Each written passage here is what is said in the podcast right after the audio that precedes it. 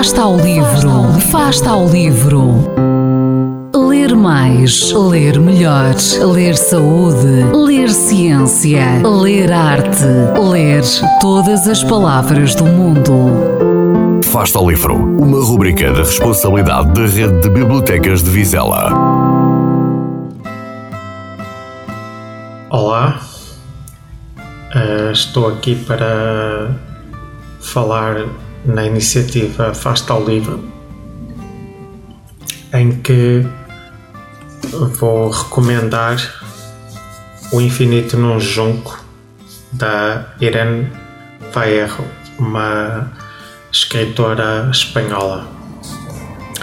Este livro foi a minha primeira leitura do ano de 2021, o ano em que estamos e, hum, e posso dizer que é uma, uma leitura bastante, bastante sedutora, uma viagem incrível. Como é sabido, uh, estou no meio dos livros, estou entre os livros. Uh, a influência dos livros é um facto bem presente no meu cotidiano e é nesse sentido também que partilho esta sugestão de leitura, como já referi, uh, O Infinito num Junco, de Irene Vaerro, tradução de Rita Custódio e Alex Tarradelas, uma edição da Bertrand Editora.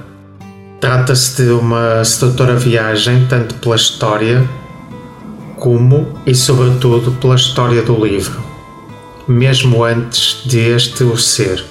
Desde as tabuinhas, onde se inscreveram os primeiros hieróglifos, ao papiro, o nascimento de alfabetos e das respectivas palavras e a forma como tudo isso transformou as pessoas e o mundo ao longo do tempo. Cito uma pequena passagem da página 18. O livro superou a prova do tempo. Demonstrou ser um corredor de longas distâncias. Sempre que acordamos do sonho, as no, da, as, das nossas revoluções ou do pesadelo das nossas catástrofes humanas, o livro continuava ali. Como diz Humberto Eco, pertence à mesma categoria do que, do que a colher, o martelo, a roda ou a tesoura. Depois de inventados, não se pode fazer nada melhor. Neste pequeno parágrafo, podemos ver como o livro continua a ser um objeto indispensável no nosso cotidiano.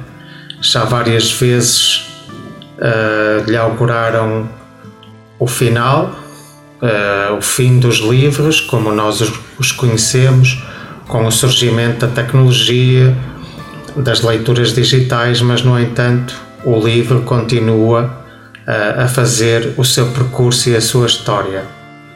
Este livro, Infinito no Junco, é ao mesmo tempo uma biblioteca, revelando-nos como foram idealizadas e construídas as primeiras bibliotecas, com especial atenção para a Biblioteca de Alexandria, em que os livros eram tidos como verdadeiras relíquias, nas quais os governantes empreendiam todo o esforço e riqueza para os obter e conservar. Muitos chegaram até nós graças à vida de inúmeras pessoas. Nova citação da página 398. Como afirma Stefan Zweig no memorável final de Mendel dos Livros, os livros escrevem-se para unir, por cima do próprio fogo, os seres humanos e assim defendermos-nos face ao inexorável reverso de toda a existência, a fugacidade e o esquecimento.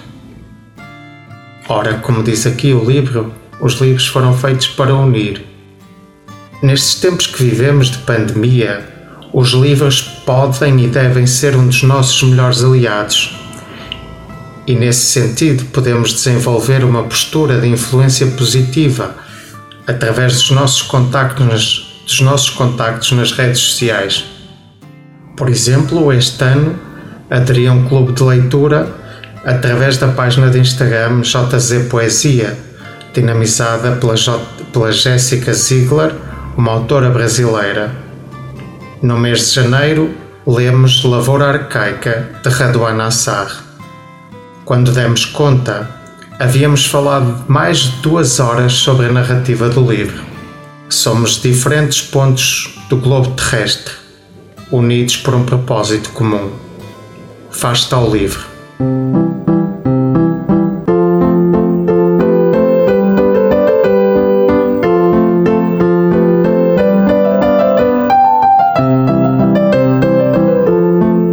Faz-te ao livro. Quem lê nunca está só.